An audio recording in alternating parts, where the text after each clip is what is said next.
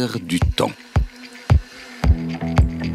L'air du temps, une émission d'actualité en direct animée par Marc Wielinski.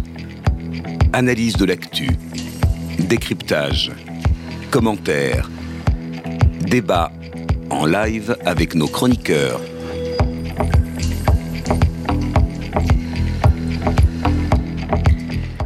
L'air du temps, bonjour, vendredi 1er décembre 2023. Nous sommes en direct aujourd'hui pour parler euh, de l'Ukraine. Ukraine, Russie, bilan de deux ans de guerre. Nous le ferons avec euh, Samantha de Benderne. Bonjour Samantha, chercheuse associée à l'Institut royal des affaires internationales à Londres, spécialiste de la Russie, de l'Ukraine, de la Biélorussie avec euh, Sergei Girnov. Bonjour Sergei. Bonjour. Euh, essayiste, spécialiste des relations internationales, ancien officier du KGB. Et nous le ferons aussi avec euh, Galia Ackerman, qui est actuellement dans les transports, mais qui va nous rejoindre dans les minutes qui viennent. Écrivaine, historienne, journaliste, traductrice et spécialiste du monde russe.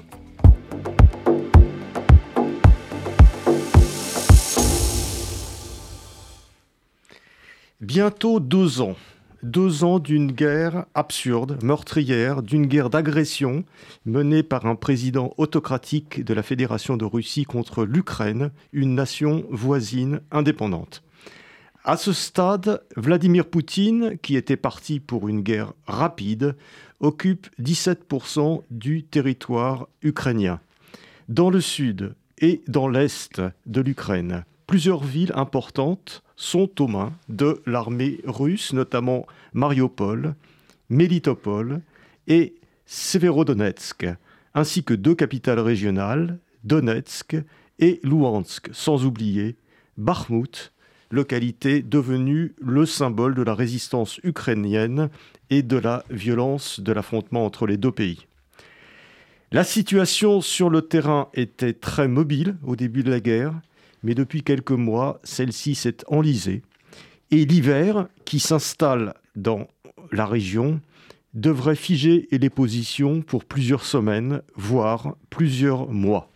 Dans ce contexte, le président Volodymyr Zelensky s'attend à ce que la Russie frappe de nouveau ses infrastructures, énergétiques pour essayer de démolir le moral des Ukrainiens.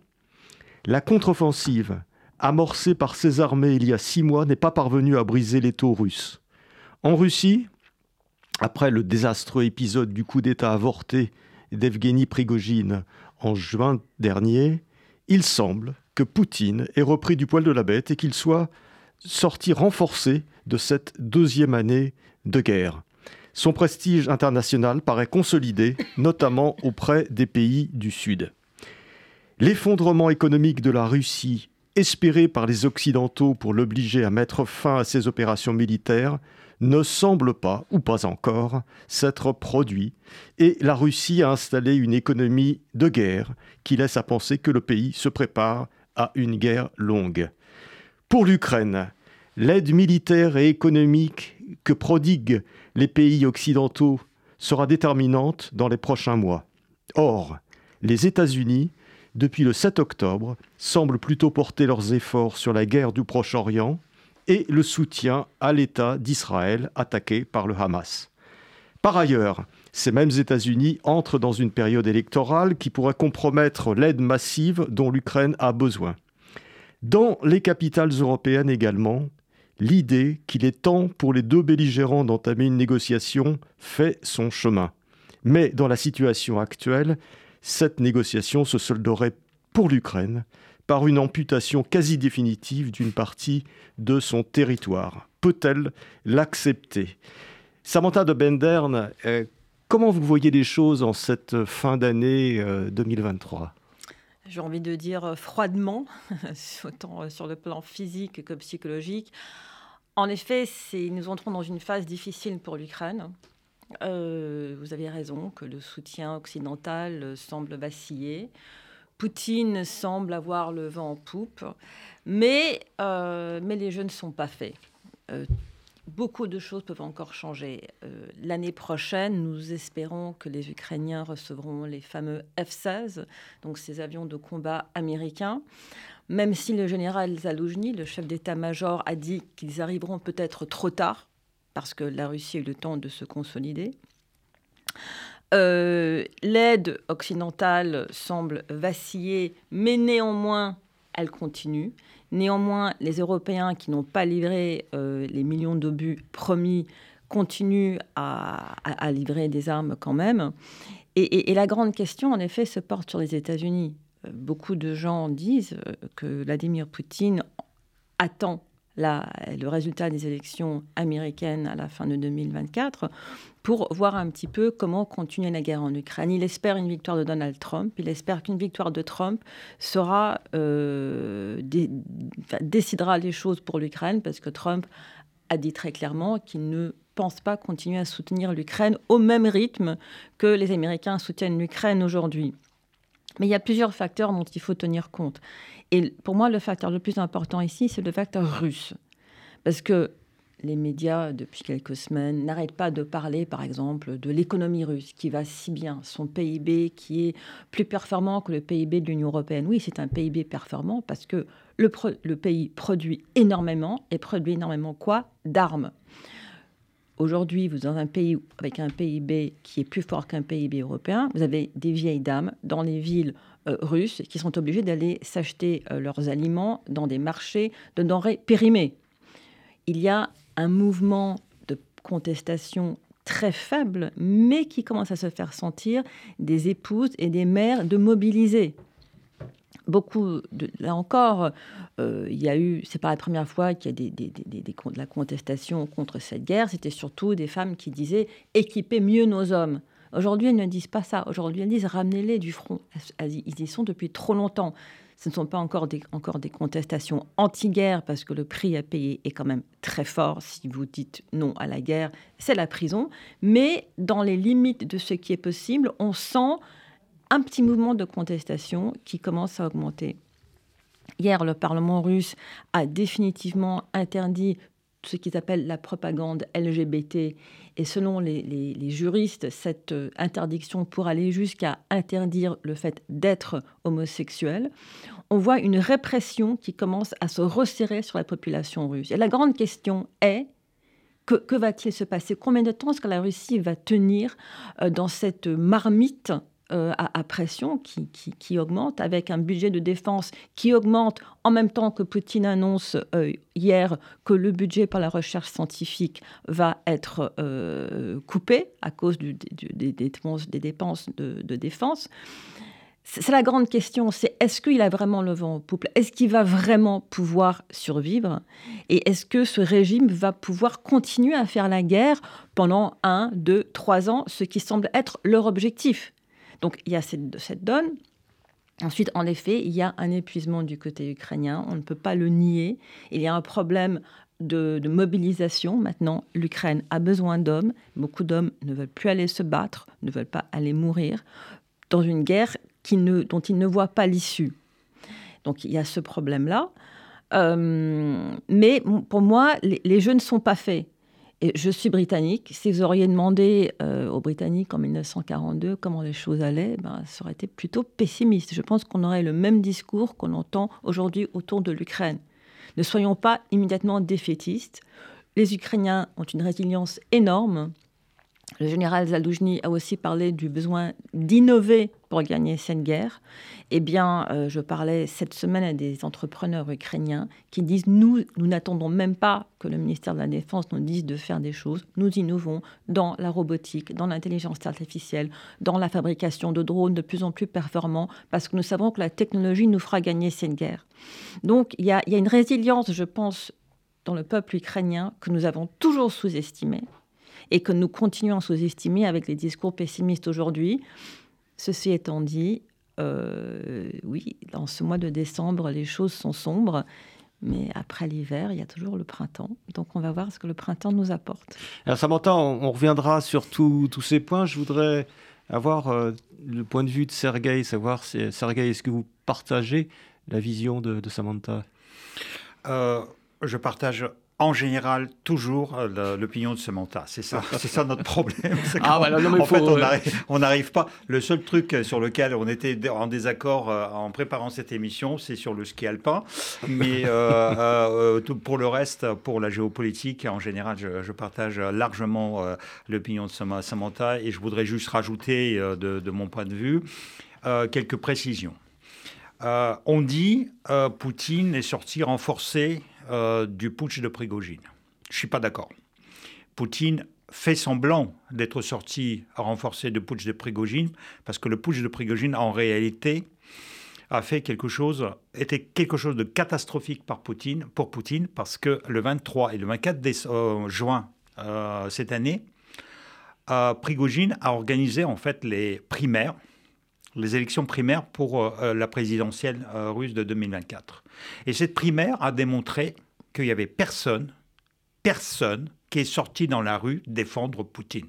Poutine se, targue d'avoir 82%, 90% de population qui est derrière lui. Il a un, parti, soi-disant le parti de la Russie unie, un million de personnes, un million d'inscrits, d'encartés.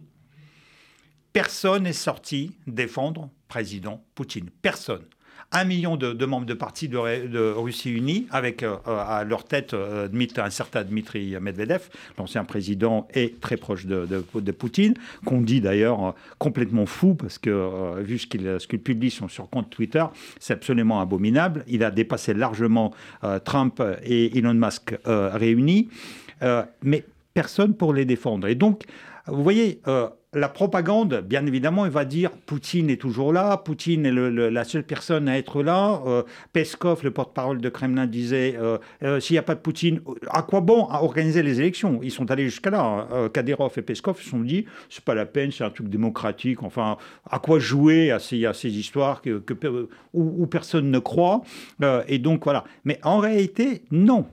Et Samantha a parfaitement raison, c'est que en fait, il n'y a pas de sociologie en Russie. On est bien évidemment, on est dans un camp de concentration.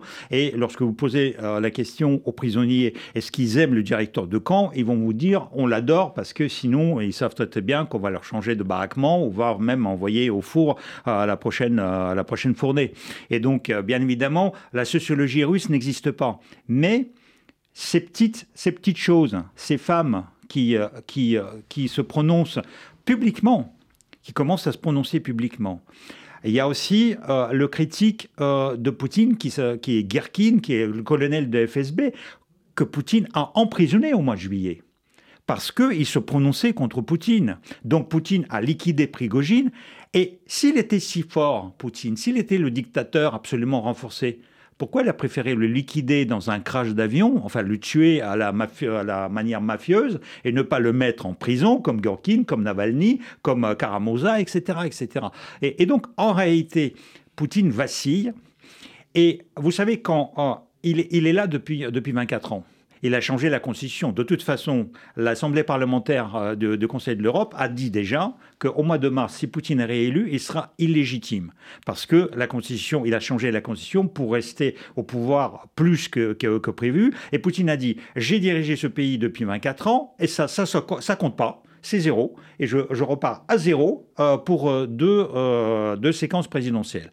Et donc, vous voyez, en fait, les petites choses disent qu'il peut se passer n'importe quoi. Je vous rappelle que Ceausescu, avant d'être fusillé au mois de décembre 1989, il, a organisé un mois avant un, énorme meeting euh, devant le palais présidentiel euh, où on a dit le seul, la seule personne qui sera toujours avec Elena euh, pour des siècles et des siècles, ce sera Ceausescu. Un mois après, il était fusillé. Ils étaient arrêtés, non pas par les gens qui, euh, euh, qui ont manifesté quelques jours plus tard leur mécontentement, mais par l'armée qui est venue l'arrêter et l'a fusillé avec, après un simulacre de, de, procès. Donc, vous voyez, des fois, et, et même historiquement, 1987, 1987.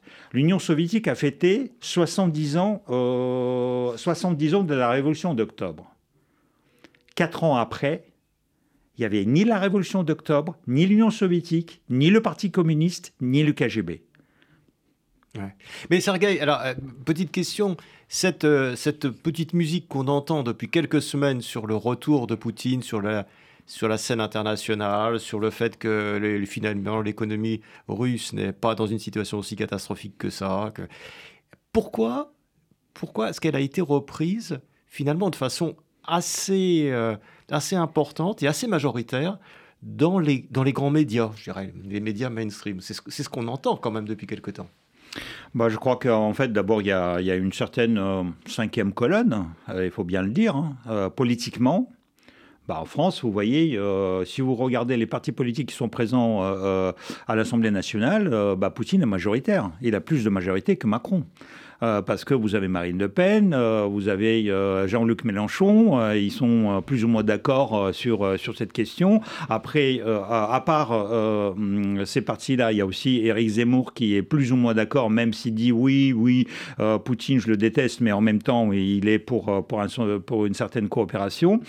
Et, et après, faut pas oublier qu'en 2010, Gerasimov, un certain Gerasimov, euh, chef d'état-major, a adopté la doctrine de la guerre hybride, et cette guerre hybride euh, comprend aussi euh, les attaques sur les réseaux sociaux, la publication dans, les médias, etc. Et donc, en fait, il y a aussi les médias qui reprennent. il y a un certain nombre de, journalistes qui sont payés. Par exemple, on a découvert que l'Allemand, le journaliste allemand qui a, qui, a, publié deux livres sur Poutine, a, a reçu un million et demi d'euros. Euh, pour publier ses livres. Donc en fait, il a été payé. De, de, de, qui Du gouvernement De euh, gouvernement russe, enfin d'une euh, d'une entreprise russe qui lui a payé deux fois 600, 600 000 euros. Donc voilà. Donc, et quand vous multipliez par ça. Après, il y a des gens tout simplement qui, qui sont autoritaires, qui, à qui Poutine plaît parce qu'il aimerait bien installer Poutine en France. Samantha. Oui, et puis il y a aussi, euh, il faut voir qui est-ce qui dit que l'économie russe va très bien. Il y a les médias, il y a aussi les, gestionnaires de fonds, euh, de fonds de, de fonds d'investissement, parce que si vous regardez les chiffres, le, PIB, eh bien, en effet, oui, les, choses vont bien. Vous regardez les indicateurs comme la, force du rouble. Le rouble, il a eu quelques très mauvais mois. Maintenant, il se renforce un petit peu. Vous regardez euh, l'argent qui rentre dans l'économie. Eh bien, l'argent rentre parce que le pétrole, les prix du pétrole sont élevés. Et ce n'est pas que la Russie qui détermine les prix du pétrole. Il y a aussi les pays du Golfe qui jouent un grand rôle. Le pétrole a aussi augmenté euh, depuis euh, la guerre en Israël. Donc, si vous voulez, il y a des indicateurs économiques de base qui sont positifs. Mais une économie, ce ne sont pas que des chiffres. Il y a aussi sa résilience au choc. L'économie russe n'a absolument aucune résilience au choc. Vous avez demain un effondrement des prix du pétrole, l'économie russe va être dans une situation catastrophique. Vous avez aussi le fait qu'il y ait une inflation à 15%. Donc l'économie va bien, les chiffres sont bien, mais vous demandez aux Russes moyens qui ne peuvent pas emprunter, qui, qui se retrouvent avec des taux d'intérêt à 15%. Mais vous vous rendez compte, en France, on a des taux d'intérêt qui, sont autour de, de 5 aujourd'hui, si je ne me trompe pas, c'est déjà la catastrophe. 15, c'est énorme. Il n'y a pas de chômage en Russie, il y en a très peu. Pourquoi est-ce qu'il y a très peu de chômage? Parce qu'il n'y a plus de main-d'œuvre, parce que tous les hommes sont au front. Les petites et moyennes entreprises aujourd'hui sont obligées de fermer parce qu'il n'y a plus personne pour travailler. Ils sont obligés d'importer de la main-d'œuvre euh, d'Asie centrale, par exemple, pour pouvoir faire fonctionner l'économie. Vous croyez que c'est une économie qui va bien, ça si on regarde en dessous des chiffres, c'est une économie qui est très, très, très fragile et qui ne va pas bien du tout. Dans un pays démocratique, cette situation serait absolument intenable. Et je voudrais même rajouter par rapport à ça, euh, en économie, euh, en fait, économie russe, pourquoi elle va bien? Parce qu'elle produit actuellement, c'est une économie de guerre, elle produit les chars, les missiles, euh, les, canons, les kalachnikovs, mais personne ne mange les chars, personne ne suce les kalachnikovs. Et donc, quand vous allez après dans, dans les magasins, vous voulez acheter une sucette pour les enfants, mais comme ces sucettes étaient importées de l'Occident, il n'y en a plus. Et où elles coûtent très cher. Et, donc, euh, euh, euh, cette économie est fragile, mais même pour l'économie de guerre.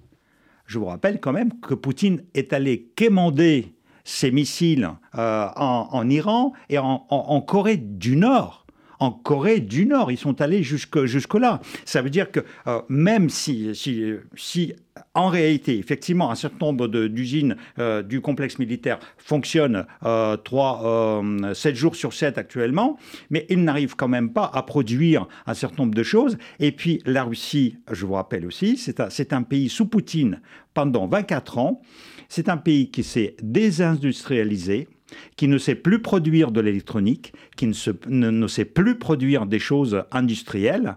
Et en fait, il fonctionnait, il fonctionnait sur l'importation occidentale. C'était, la folie aussi, euh, je dois vous dire. que, euh, euh, Par exemple, il mettait dans les missiles qui étaient censés combattre les pays de l'OTAN les composantes électroniques des pays de l'OTAN montrez-moi un autre pays dans le monde qui, qui fait ça, enfin qui prépare la guerre avec, avec le camp adverse et qui construit son, euh, son industrie militaire euh, euh, pour la majorité de ses composantes du camp adverse. Et donc du coup, actuellement, Poutine est obligé de passer par la Chine, par la Turquie, par les pays d'Asie centrale pour détourner les sanctions. Mais c'est vrai que les sanctions, on dit aussi que les sanctions ne marchent pas. Bah, si, ça marche ça marche, parce que sinon, Poutine ne serait pas en Corée du Nord euh, pour commander ses, euh, euh, obus, ces vieux obus chinois ou soviétiques aux Coréens du Nord. Samantha? Oui, après, il, faut, il, faut, aussi dire une chose, c'est que nous, Européens, nous ne sommes pas toujours très cohérents non plus. Par exemple, il y a des sanctions sur le pétrole russe, mais pas sur le gaz. Cette année, l'Union européenne a importé pour 6 milliards d'euros de gaz naturel liquéfié. 6 milliards d'euros. La France, je crois que c'est 1,2 ou 1,3 milliard de gaz naturel liquéfié russe. Les États-Unis importent 50% de leur uranium pour les centrales nucléaires américaines de Russie. Rosatom, qui est donc euh, la, société d'État russe pour l'énergie euh, atomique, n'est pas sanctionnée. Donc il y a aussi un manque de cohérence chez nous vis-à-vis des sanctions. Les sanctions qui feraient très très mal, elles n'ont pas encore été appliquées. Et, il y a aussi pas mal de questions sur la façon dont les sanctions sont, appliquées. Et après, en effet, il y a aussi un contournement des sanctions qui est aussi euh, parfois fait par des pays de l'OTAN, comme la Turquie, qui aide à contourner les sanctions, et d'autres pays amis de la Russie qui aident à contourner les sanctions. Mais je voudrais vraiment ajouter une chose importante ici. Tout le monde aussi parle du fait que maintenant, Poutine a plein de nouveaux amis, le Sud global, et, que finalement, euh, l'Occident se trouve isolé.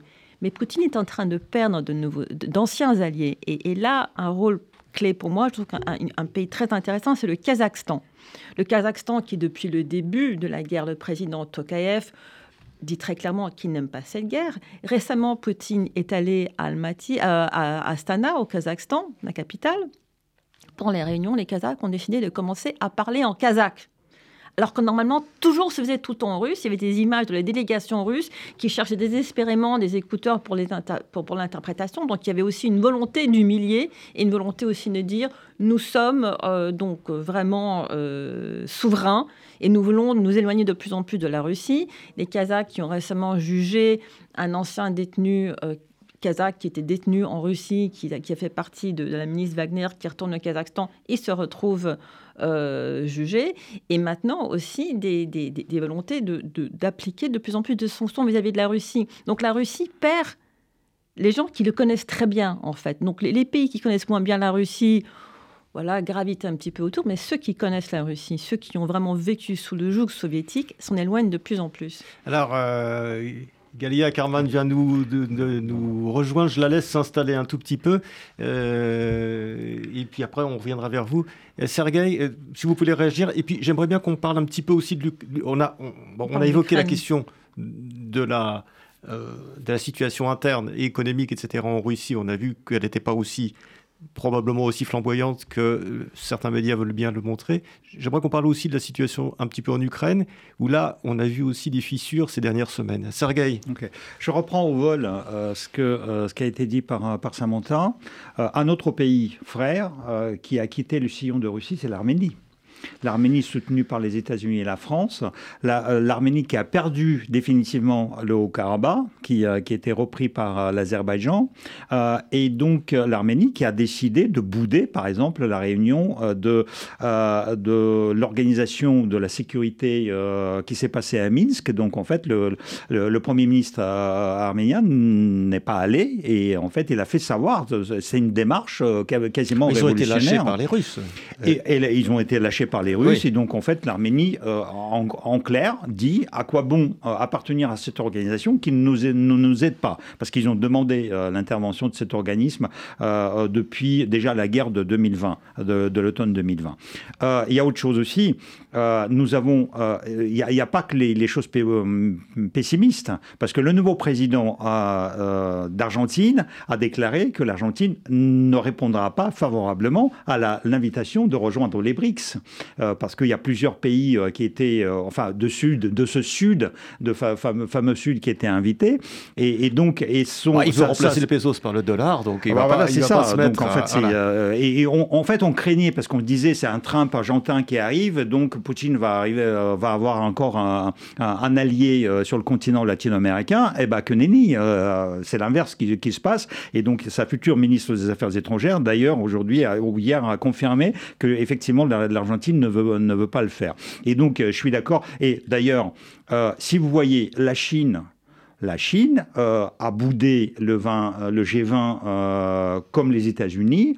Et si vous regardez un tout petit peu ce que Xi Jinping a publié avant d'être allé à la réunion de l'organisation des, des pays asiatiques et du Pacifique aux États-Unis, c'est quasiment une révolution. En fait, il a dit il y a de, de, la place pour tout le monde. En fait, pourquoi faire la guerre?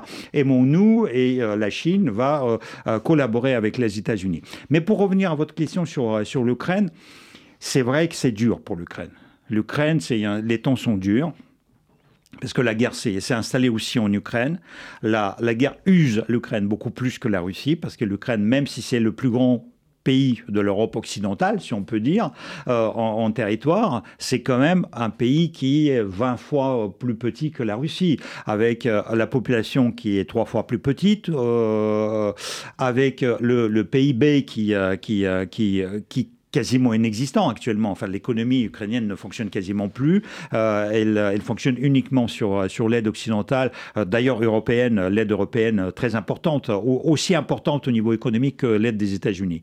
Euh, même si au niveau militaire, c'est les États-Unis qui, qui prévalent. Et, et, donc, bien évidemment, les derniers temps, il y, a, y, a, une petite musique qui est apparue des contradictions entre Zelensky et Zaloujny au sein de, de, la direction, de la direction ukrainienne.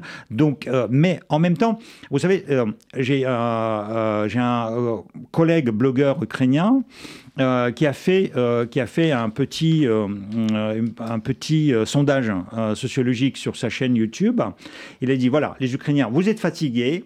Mais je vous propose de voter et la question est la suivante. Vous choisissez entre deux options. La guerre s'arrête maintenant et vous perdez tout ce qui est occupé par la Russie définitivement ça veut dire les 17% dont vous avez parlé, la Crimée et les quatre euh, régions, Lugansk, Donetsk, Kherson et Zaporozhye, partiellement. Euh, mais la guerre s'arrête euh, tout de suite et vous ne souffrez plus. Ou sinon, la guerre peut continuer plusieurs années avec toutes les difficultés que, que, ça importe et vous récupérez tout. 12 000 personnes sur chaque chaîne ont voté, les Ukrainiens. 97 personnes, euh, ont voté pour, pour que la guerre continue.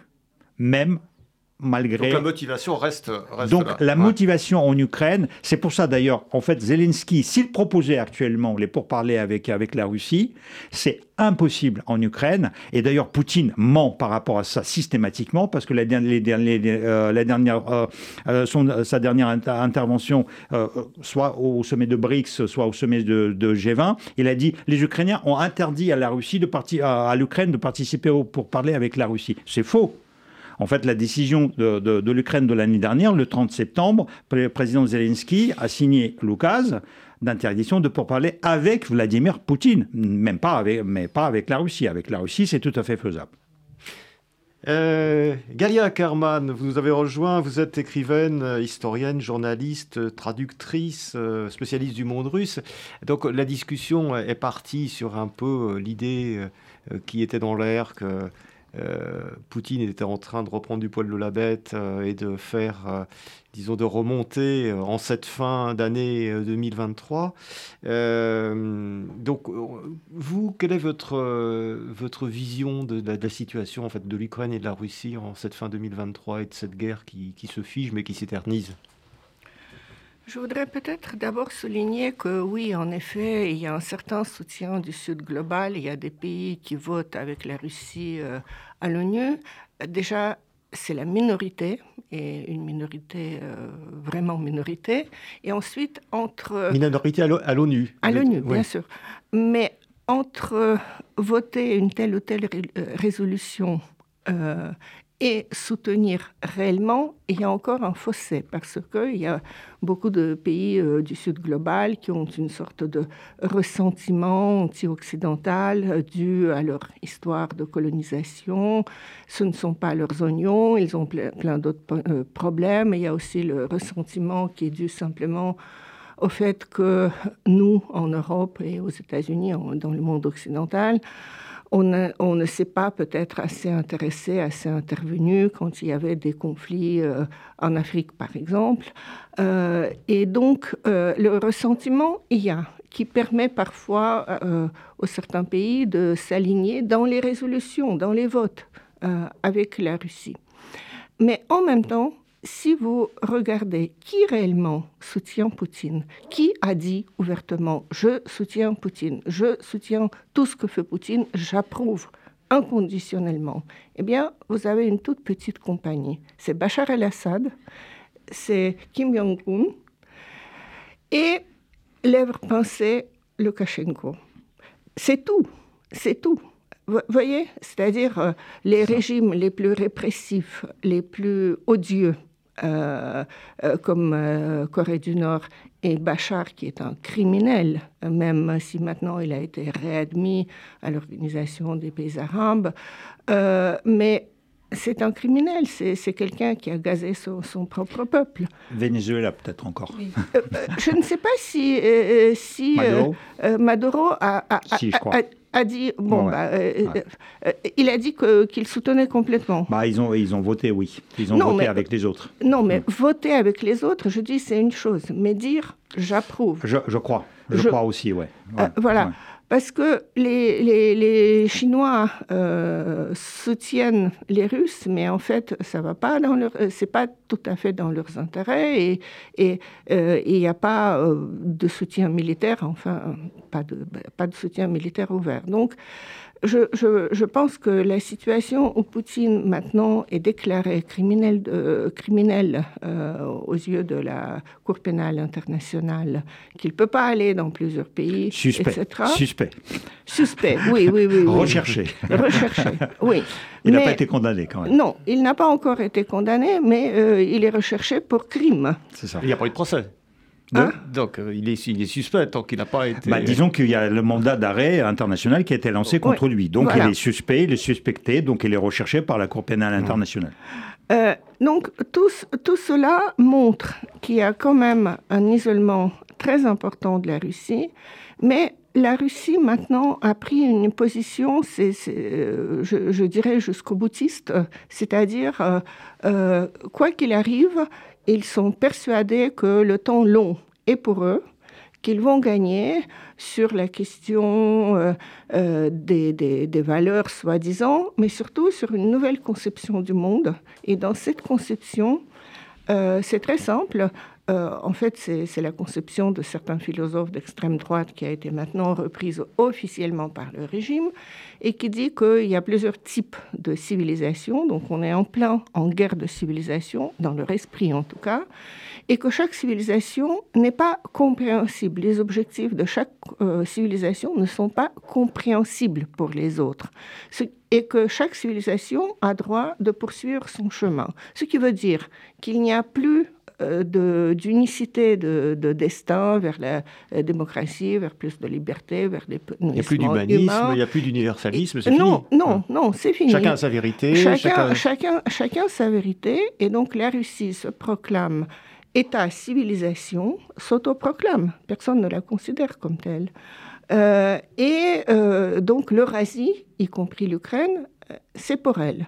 Vous voyez, c'est une conception où ils peuvent plus reculer en quelque sorte. C'est tout comme, vous savez, il y a des moments de non-retour. C'est comme pour Hitler quand il a proclamé l'anéantissement des Juifs, il n'y avait plus de possibilité de reculer plus de possibilité même de faire la paix. C'était fini. Il fallait aller jusqu'au bout. C'est ce que va faire Poutine je pense, à moins qu'il soit renversé, qu'il meure, même il y a des rumeurs depuis un moment comme quoi il est mort depuis plus d'un mois et qu'il y a un sosie qui, qui officie. Euh, maintenant, euh, deux mots pour l'Ukraine. Vous savez, récemment, j'ai eu l'occasion de rencontrer à Paris plusieurs amis ukrainiens de très longue date avec euh, en qui je suis en quelque sorte très, très confiante. Et aucun n'est pessimiste. Aucun ne dit ah oui oui oui c'est horrible on va pas survivre à l'hiver. ils pensent que même les, hum, les contradictions entre Zalouchny et Zelensky sont exagérées parce que, en fait, les choses sont très simples. Zelensky, pour que l'aide occidentale continue, il a besoin de succès militaire. Et Zaloujny sait que les possibilités sont limitées, c'est ce qu'il a exprimé dans son entretien à The Economist qui a fait tellement de bruit, et il sait que euh, la situation est difficile, que quand on est en défensive, on perd plusieurs fois moins de soldats que quand on fait l'offensive. Donc, euh, ils, font, ils sont actuellement plus, presque partout, donc il y a eu cette percée sur le Dniepr, bien sûr, mais presque partout, ils sont sur la défensive, c'est-à-dire ils préservent la vie de ces soldats, parce que, comme Sergei l'a dit, les ressources humaines ukrainiennes sont beaucoup plus modestes que les ressources russes, et ils essaient de déstabiliser la Russie par ailleurs. C'est pas perdu, c'est absolument pas perdu. Ceux qui disent qu'il y a une fatigue, non, il n'y a pas de fatigue en Ukraine. Et d'ailleurs, il y a quelque chose là aussi, euh, comme je suis à la radio je, je, veux le dire, euh, c'est que euh, en Ukraine, c'est peut-être le pays du monde où il y a eu le plus de sympathie affichée de toute la classe politique et des citoyens pour Israël après le massacre du 7 octobre. Pourquoi? Parce que ça, en quelque sorte, bon, il y avait une solidarité des peuples agressés, mais il y avait aussi l'idée que euh, ce que Zelensky disait depuis le début, que le combat, c'est pas seulement pour le territoire, c'est c'est, pas, pas une guerre banale en quelque sorte. C'est une guerre de la démocratie agressée contre un agresseur qui est qui n'est pas démocratique, qui n'est pas euh, démocratique, qui, qui, est totalement autocrate dans les idées euh, euh, extrêmement réactionnaires qui vont à l'encontre de l'histoire, etc. et on disait oui, oui, oui, bien sûr. Bon, ben, il le dit parce que il lui faut trouver les, les, comment dirais-je, les moyens d'obtenir de, de, des soutiens. Et donc, on considérait que c'était un peu de la démagogie. Mais maintenant, on voit que ce n'est pas une démagogie, que c'est vraiment un combat euh, entre différents types euh, de civilisations, que finalement, c'est Zelensky et les Ukrainiens euh, qui avaient raison, parce que quand on voit qui est, même dans ce conflit, euh, et je ne parle pas ici du problème palestinien parce que le Hamas euh, ne veut pas régler le problème palestinien, il veut anéantir Israël. C'est ça, c'est ça l'objectif affiché ouvertement, de même que le djihad islamique. Et donc, euh, vous, vous, avez un certain parallèle parce que les Russes veulent anéantir, non pas peut-être physiquement, mais anéantir l'identité ukrainienne et l'État ukrainien, et le Hamas veut la destruction d'Israël. Et donc, euh, et qui est du côté euh, des Russes Là, il y a le Hamas, euh, bien sûr, le, djihad islamique, la rue arabe, etc. Mais, mais on, arrive à, une situation où cette globalisation du conflit, en fait, à la longue, même si maintenant l'Ukraine n'occupe pas le devant de la scène médiatique, à la longue, c'est un conflit qui permet d'éclairer des, situations beaucoup plus globales. Samantha de Bendern. Oui, sur ce conflit civilisationnel, Poutine a été très clair. Il y a encore quelques jours, au, congrès, euh, comment dire, congrès général du, du du, monde russe, dans lequel il a dit que finalement le peuple russe est, une troïka donc la sainte trinité des Russes, des Ukrainiens et des Biélorusses. Il a aussi parlé du fait que la Russie, enfin le monde russe s'étend non seulement sur la Russie, non seulement sur l'ex-URSS, mais sur tout l'ex-empire russe. Donc, euh, pour les Polonais, les Suédois, euh, les Baltes, euh, enfin, presque toute la frontière qui, sont maintenant les pays de l'OTAN, c'est pas très rassurant. Et l'Alaska? Et l'Alaska, ah absolument. Et, Poutine, en fait, il y, a quelque chose, quand on observe Poutine, quand on l'étudie, il, annonce toujours la couleur à l'avance. Il a annoncé finalement la guerre en Ukraine en juillet 2021 euh, quand il a publié son, son article sur l'unité des peuples russes et ukrainiens. Là, il parle du monde russe qui doit être protégé, qui doit être aussi englobé dans ce monde de valeurs, de valeurs de la famille, de, toutes ces, ces, valeurs très anti-woke et extrêmement traditionnelles dans le monde, dans, le, monde russe. Là, en écoutant ça, D'abord, je me suis dit, ça me fait penser un peu au Lebensraum d'Adolf Hitler. Le lendemain, l'espace vital. Le, voilà, l'espace vital et, donc la primauté du peuple allemand sur les autres peuples. Le lendemain, il, euh, interdit, euh, les, LGBT sont interdits, sont quasiment totalement interdits en Russie. Si, vous regardez ce qui se passe en Russie, la fascisation, j'ai pas envie d'utiliser le mot nazi parce qu'il est utilisé et abusé depuis le début de cette guerre en Ukraine, mais je suis très tentée de l'utiliser et je l'ai quand même utilisé. Mais si vous voulez, ce, qui se passe en Russie, si on regarde le courant idéologique, est absolument terrifiant. Vous avez parlé du Hamas. Qu'est-ce que Poutine a fait? Il a fait un très beau coup de publicité. Il a invité des réfugiés palestiniens au Daghestan.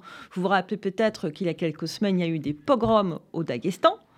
Et là, il invite des réfugiés palestiniens qui s'affichent à la télévision russe, parlant un russe parfait, pour dire voilà, nous, venons de l'enfer, nous sommes maintenant accueillis dans ce paradis russe. Il fait un très beau coup de propagande. Mais euh, donc on, voit vraiment une guerre. Mais comment est-ce qu'il peut être pris au sérieux alors qu'il y a quatre ans, euh, il se présentait comme le fer de lance de l'Occident contre l'islam euh, radical? Alors, c'était pas l'Occident, c'était plutôt le monde chrétien contre l'islam radical, euh, le monde des, des, valeurs, mais il est pris au sérieux parce qu'en Russie, tout est, tout est détourné. Ce qu'il a dit il y a quatre ans, c'était pour essayer de se montrer, euh, pour essayer d'attirer l'extrême droite en Europe, parce que son, sa cinquième colonne russe en Europe, c'est l'extrême droite européenne. On le voit par exemple avec Geert Wilders aux, Pays-Bas, qui euh, affiche ouvertement euh, son, son, ses, sympathies pour Poutine et pour la Russie. Mais si vous permettez, j'aimerais juste dire un petit mot pause sur l'Ukraine, peut-être ajouter un petit peu de dissidence dans notre discussion, parce que nous sommes tous d'accord, c'est peut-être pas très intéressant pour ceux qui nous écoutent. Il y a quand même quelque chose qui m'a frappé hier dans un discours du président Zelensky qui était à l'est du pays, qui parlait des écoliers et qui leur disait peut-être que le Donbass sera difficile à reconquérir, pas militairement, mais humainement. Il expliquait parce qu'il y a des êtres humains là qui ont vécu sur la ligne de contact depuis 2014, donc 10 ans de guerre presque. C'est pas deux ans de guerre, on parle de 10 ans de guerre en Ukraine. Des êtres humains qui sont sur la ligne de contact, qui ont été bombardés d'un côté et de l'autre. Il a dit d'un côté et de l'autre. Donc il a avoué qu'il y a eu des, bavures ukrainiennes, il y a des bombardements ukrainiens, il n'y en a pas eu beaucoup, mais il y a eu des dommages collatéraux qui, sont, qui, qui ont euh, créé des dommages dans le Donbass et surtout dans l'esprit des gens qui sont dans le Donbass. Chaque bombe qui explose, même celle lancée par les Russes, surtout celle lancée par les Russes, pour eux, ce sont des bombes ukrainiennes. Et ceux qui restent le Donbass aujourd'hui sont ceux qui ne sont pas partis. Donc, soit ceux qui étaient trop vieux pour partir, donc forcément pro-russes parce que pro-soviétiques. Les jeunes sont tous partis. Et puis, il y a une grosse population qui a été amenée de Russie dans le Donbass. Donc, c'est vrai, quand, quand, dit humainement, ce sera peut-être difficile de conquérir le Donbass, c'était, moi j'ai senti ça comme bah, une petite ouverture vers. Et en même temps, c'est une preuve de réalisme politique. parce que effectivement, on peut conquérir des terres, mais si on ne conquiert pas les, les, les, personnes qui sont sur ces terres. Absolument, absolument. Et ça montre aussi son côté plus démocratique. Oui, absolument. Oui, tout à fait. Le droit des peuples à disposer d'eux-mêmes, on n'en parle jamais, mais enfin, quand même, ça existe. Euh, euh, Galia Akarman et après Sergueï. Oui. Écoutez, euh, ce que dit Samantha est très intéressant. Euh, mais moi, j'ai demandé euh, à plusieurs amis il y a déjà un moment parce que j'ai toujours pensé que euh, au vu de la propagande russe qui en fait a été menée en Crimée bien avant 2014. Il y avait des festivals patriotiques, il y avait l'enseignement du russe, toutes sortes. Il y avait un maillage de, de, la Crimée depuis plusieurs années et puis il y avait cette présence de la flotte russe, des militaires russes, etc. etc. Donc j'ai toujours pensé que euh, il sera très difficile de reconquérir la Crimée et le Donbass. Et dans le Donbass aussi, depuis 2014, moi je regarde régulièrement la télévision russe et on montre par exemple les concerts patriotiques dans le Donbass, tous les artistes qui restent avec le régime euh, vont dans le Donbass, etc.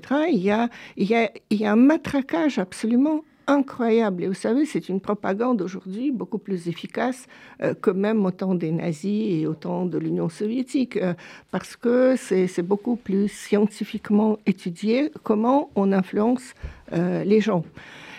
Et donc, et donc je posais cette question depuis un moment déjà à mes amis ukrainiens, qui sont bien sûr de, l'intelligentsia. et, et, ils ont dit, ah mais écoute, euh, c'est très simple, tout comme quand les, les Russes ont occupé la Crimée puis le Donbass surtout, du Donbass, il y avait plus d'un million de personnes qui sont parties en Ukraine. Vous savez, par exemple, la fameuse université de Donetsk, qui était très réputée, elle était transférée à Mariupol. Bon, maintenant. Elle est restée. Euh, euh, bah, euh, voilà, mais, mais ce que je veux dire, c'est que transférer une université, il y a aussi. ça veut dire que les enseignants et une partie des étudiants sont partis. et, et ils disent mais si jamais si, un jour, et ils, ils l'espèrent tous que ce jour viendra, nous reprenons le Donbass, eh bien, ceux qui sont complètement pro-russes n'ont qu'à décamper. Et les Russes qui se sont installés dans le Donbass n'ont qu'à décamper. Ça sonne, euh, euh, bien sûr, euh, c'est pas très dans, dans l'esprit du temps, mais on sait aussi que toute l'histoire de l'Europe au XXe siècle, c'était euh, l'histoire aussi des populations qui ont été déplacées, replacées. Après la Seconde Guerre mondiale, euh, c'était, c'était massif. Hein. c'était, il s'agissait en fait probablement de quelques dizaines de millions de personnes qui ont changé de patrie, etc. et donc, ce que disent les Ukrainiens, ces terres sont ukrainiennes. si ça leur plaît pas, la, route est ouverte. Voilà. Et d'ailleurs, Et d'ailleurs, ils ont parfaitement raison, parce que je vous rappelle tout simplement que la Russie possède 17,5 millions de kilomètres carrés, dont il y a seulement euh, globalement un cinquième qui est bien développé, le reste est libre euh, et on peut installer même un milliard de personnes il restera encore de la place euh, largement. Et d'ailleurs, on ne comprend absolument pas à quoi ça sert, sauf à conquérir les territoires qui sont bien développés, qui, qui se retrouvent au sud, où le climat est meilleur, etc., etc. à part à part ça, le but de cette guerre n'existe pas. En fait, c'est une guerre absolument stupide et et euh, Poutine s'entête, je suis d'accord, euh, Poutine s'entête dans cette guerre, parce qu'en réalité, je vous rappelle que Poutine, pour, pour Poutine, c'est une histoire personnelle. L'Ukraine l'a humilié à deux reprises, en 2004-2005, lorsqu'il a voulu imposer Yanukovych comme président en Ukraine, je vous rappelle, c'est quand même quelque chose qui est insupportable démocratiquement. Vous imaginez, je l'ai dit déjà, mais bon, je le redis, vous imaginez le président américain qui vient en France en disant je veux ce candidat comme président pour votre pays ça, se passerait quoi ici. S'il y a un président américain qui disait je veux Macron ou euh, Marine Le Pen, peu importe, ou Poutine arrivait en France en disant je veux Marine Le Pen comme, euh, ma candidate, eh ben euh, on, tuerait et Marine Le Pen et Poutine hein, en France. Il y aurait une deuxième révolution française à mon avis. Eh ben Poutine a fait exactement la même chose. Il est venu physiquement à Kiev. Physiquement, il a dit je veux ce candidat. Et donc il y a eu le premier Maïdan. Et pour Poutine, c'est un coup d'État manigancé par la CIA, par les États-Unis. Non, les gens sont sortis de la rue parce qu'ils étaient outrés. Et la même chose euh, en 2013-2014, lorsque Yanukovych a été quand même élu euh, en 2010, mais il, il y avait un choix soit choisir le, rapprochement avec l'Europe occidentale, soit avec la Russie. La majorité des Ukrainiens étaient pour le rapprochement avec l'Europe occidentale, et Yanukovych a dit non, je vais rapprocher avec, euh, je me, euh, me, rapprocher avec la Russie. Et donc deuxième Maïdan, euh, et les, gens se sont prononcés contre. Mais les choses qui se passent en, Russie actuellement. là, on a trouvé aussi un petit désaccord avec Samantha, parce qu'il disait le mot de russe, Poutine a prononcé son discours il, se prépare une guerre civile religieuse en Russie. Lorsque vous avez le, euh, président tchétchène Kadyrov qui fait un troll de Kremlin, il, insulte Kremlin parce que, euh, par exemple, il a obtenu, euh, il y, a un jeune stupide qui a brûlé le Coran à, Volgograd. Normalement, il doit être jugé à Volgograd. c'est le code pénal et le code de procédure pénale sur place. Kadyrov obtient son transfert en Tchétchénie. De quel droit? C'est une violation euh, criminelle du code pénal russe, parce qu'on ne peut pas transférer quelqu'un pour le juger dans une république musulmane euh, parce, parce qu'il a brûlé le Coran. Et donc, il a obtenu? Il a obtenu ça, mais pire que ça. Il y a son fils de 15 ans qui est introduit, s'est introduit officiellement dans la prison russe et a battu sous, les, sous la vidéo de Kadyrov, a battu ce, ce, ce, pauvre garçon.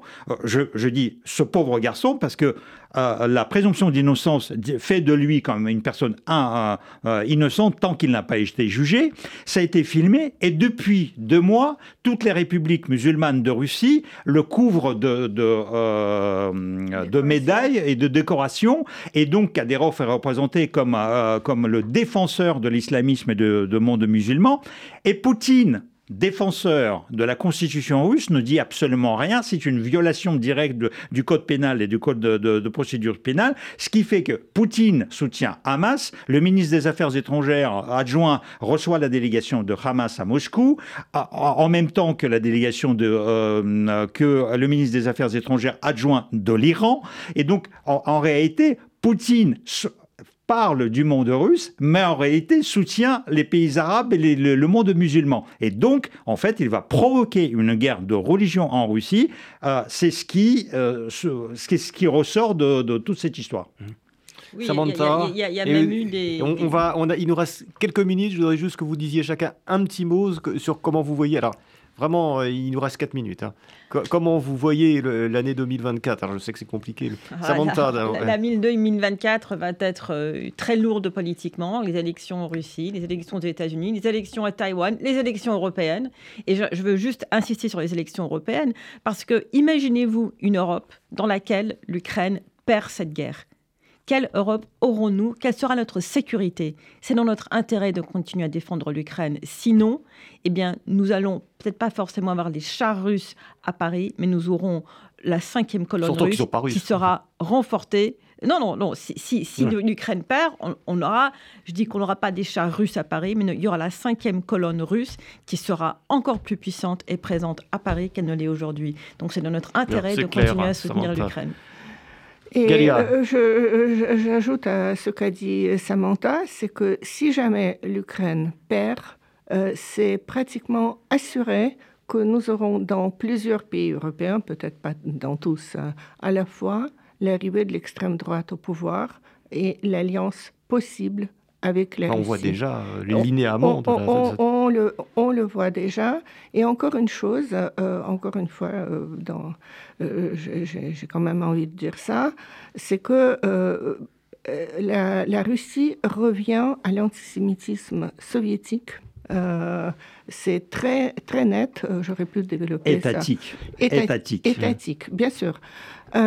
et cela, cela, si jamais l'Ukraine perd, l'Ukraine qui est actuellement extrêmement philosémite, euh, ça va renforcer aussi les tendances anti-juives euh, dans toute l'Europe. Bon. Bon, alors ça, c'est tout ça. Euh... Sergei, est-ce que vous un avez peu de positif, un, peu de positif quand même, parce le que mot de la fin. parce que bon, si c'est pas positif, c'est pas positif, c'est la vie. Non, non, c'est la vie, bien évidemment, mais essayons de, voir le verre à demi plein plutôt qu'à demi vide, parce que bon, Giorgia Meloni, extrême droite, mais extrêmement anti-russe, extrêmement puissante dans son, soutien à l'Ukraine. Donc, c'est pas perdu d'avance. le président de la Chambre basse du Congrès américain actuellement, on craignait que c'était un temps trumpiste qui, qui voudra tout changer et tout renier. Et ben finalement, Mike Johnson a dit que, en fait, il, s'est exprimé déjà en soutien et à l'aide pour en Israël, pour pour Israël et pour pour l'aide en Ukraine. Et nous espérons que ça, ça va être voté au mois de décembre pour les deux pays. Merci euh, Sergei, merci Samantha de, de Bendern. Euh, merci Galia Ackerman. Euh, je vois que le, jeu euh, reste très très ouvert finalement. J'espère qu'on se reverra dans quelques mois pour, pour parler. On verra comment la situation, par exemple au printemps, a évolué dans cette, dans cette terrible guerre. Ou sinon pour l'anniversaire de la guerre, le 24 février. Ah oui, bien sûr. Eh ben, voilà, rendez-vous est pris si on, si on peut. voilà. Merci d'avoir écouté l'air dit temps. À la prochaine fois. C'était L'air du temps, une émission animée par Marc Wielinski. L'air du temps, c'est un vendredi sur deux, de 12h à 13h sur Radio RCJ. À bientôt pour une prochaine émission.